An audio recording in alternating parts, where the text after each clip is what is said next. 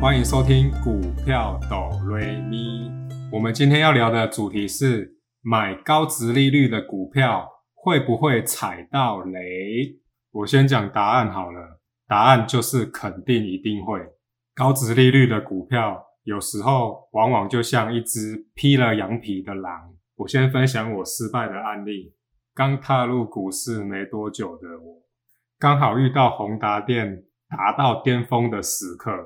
二零零九年到二零一一年，宏达电的获利达到了巅峰。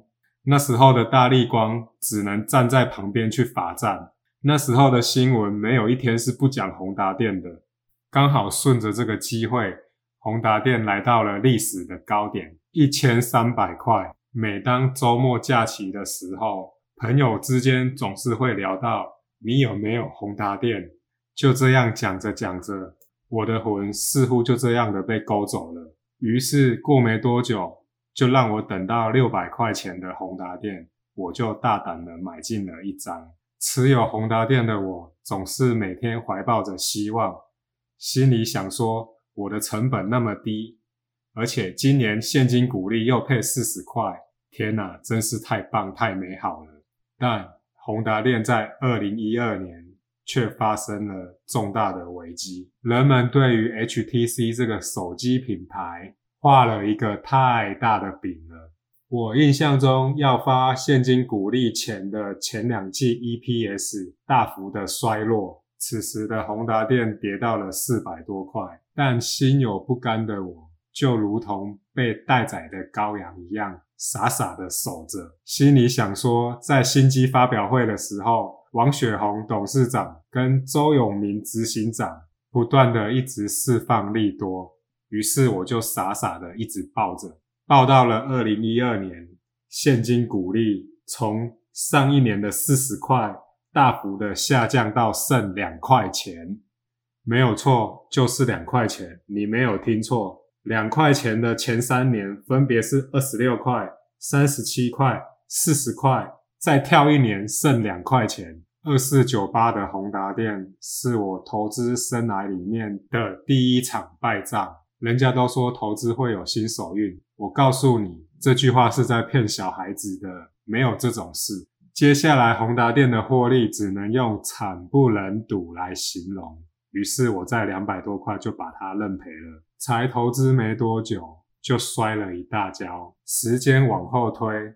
散热模组也曾经红了一阵子，被动元件也是。到近几年的航运股，这些都是当时候殖利率高的很夸张的股票。一位邻居阿姨亲口跟我说，她不知道该怎么处理长隆的股票，因为她已经赔了快一间房子了。她的成本是两百多块。我问她为什么要买那么多在长隆身上？他回答：“当初就是看上长隆的现金股利很高，所以才敢重压，想说买下去之后就可以好好的过退休生活了。”我心里想：“这不就和我十年前的宏达店一模一样吗？那不就好险？我那时候还很穷，只能买一张。我很难想象当初如果重压宏达店的人之后会是过着什么样的生活。”想一想，实在是太恐怖了。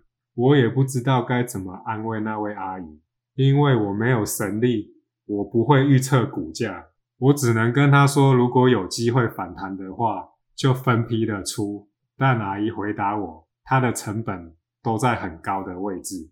这又让我想到了我之前买六四六二神盾，也在她身上跌了一大跤。那时候的神盾。EPS 也是下下叫，我心里在想，指纹辨识这种东西，应该接下来是很流行才对的。我上班刷卡就已经从磁片刷卡进步到了直接用指纹辨识就可以了，但事后证明我又看错了。事后回想起来，其实之前就有一个公司有发生过这个案例了，怎么自己那么不小心？那间公司就是十几年前很有名的触控面板扬华。扬华这间公司也是在没几年的时间，迅速的从产业的巅峰转眼间就一直往下摔摔摔，伤痛是被比较出来的。比起邻居的阿姨重压赔了一栋房子，我这些比较起来，好像心里不会那么痛了。从六四六二的神盾身上摔了一跤之后，我对高值利率的股票其实已经很淡定了。最后来做个总结：高值利率的股票不是不好。第一点，你要去看它是什么产业。在资讯科技爆炸的当今社会，没有什么东西是不会被取代、被淘汰的。以前拍照就是要用胶卷软片。你现在去问九零年后的年轻人，他知道软片是什么东西吗？他有听过柯达这间公司吗？绝对是没有的。所以拜托，看到高值利率的股票，心里要保持淡定，先冷静下来，不要一股脑的，就如同我之前说的，自己太一厢情愿。同样的逻辑，一样也可以运用在美股。好了，那我们今天就分享到这里，那我们就下一集见喽。